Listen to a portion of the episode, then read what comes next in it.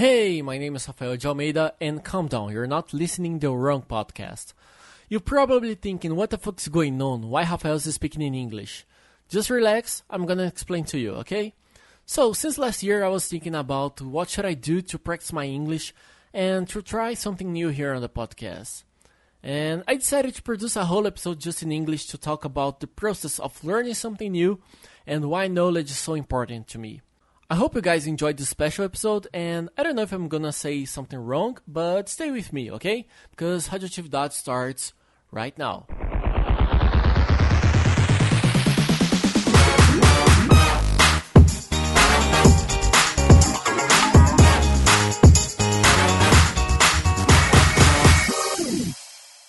Since I was a little kid, I always tried to learn different things. On high school, biology classes was my favorite ones because my teacher answered all my questions, no matter the subject, you know. By the way, Professor Yazbek, we miss you. Thank you for all the support. So I think I grew up as a curious guy who always trying to understand what most part of people doesn't know. Recently, I shared on Twitter that I was trying to learn how to speak in Russian. Yeah, Russian. And a couple of friends asked me, Rafael, why Russian? It's so hard. You know, all those weird letters and the accent and Vladimir Putin. So, Putin, Putin. I don't know how to say that. So, deep inside of me, I always wanted to become a polyglot. And it doesn't matter if it's useful or not.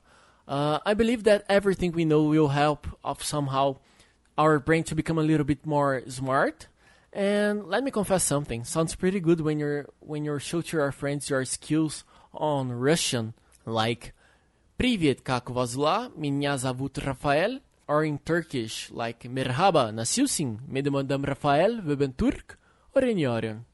I know it's just a couple of phrases that I memorized, but I'm working on it.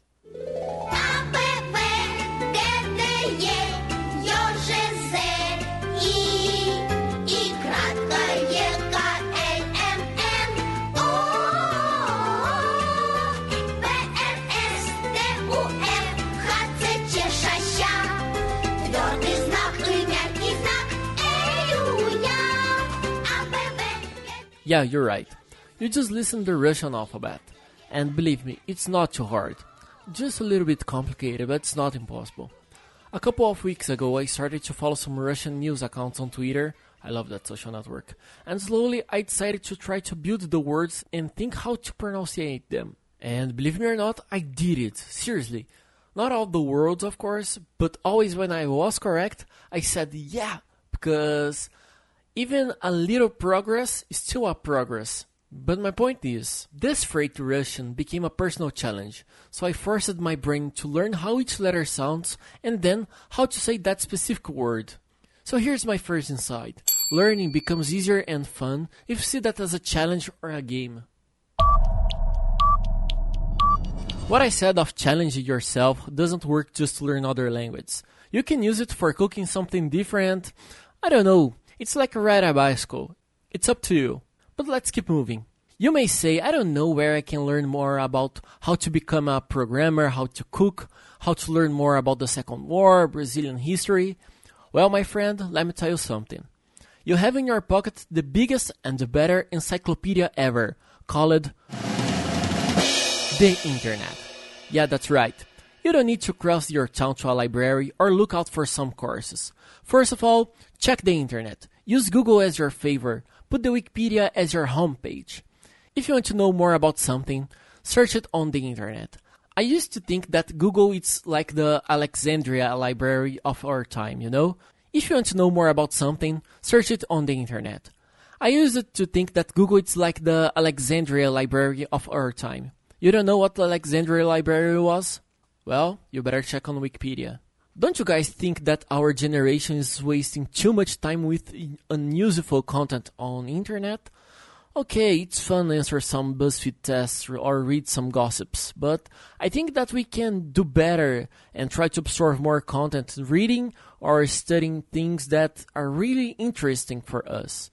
Insight number two, there is so much and free content online, and we are not giving a shit for that why not use Google, Wikipedia, Quora to become a little bit smarter? If there's something that I don't regret is this podcast. Why I say that? Because here I'm with contact with people of different regions, different ideas, knowledge, and here's the third inside. Interact with different people.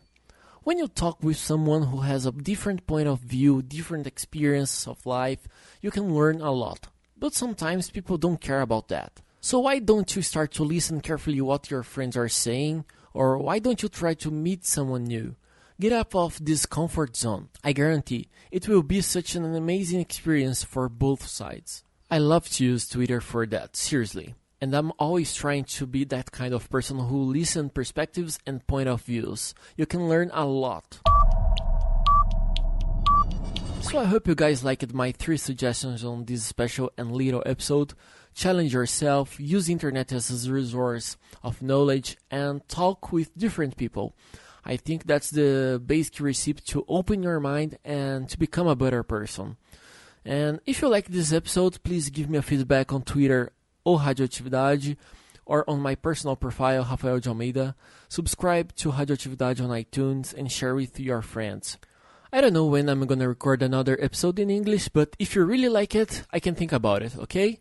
So that's it, my friends. I see you soon on a new episode of Radioatividade. Bye bye.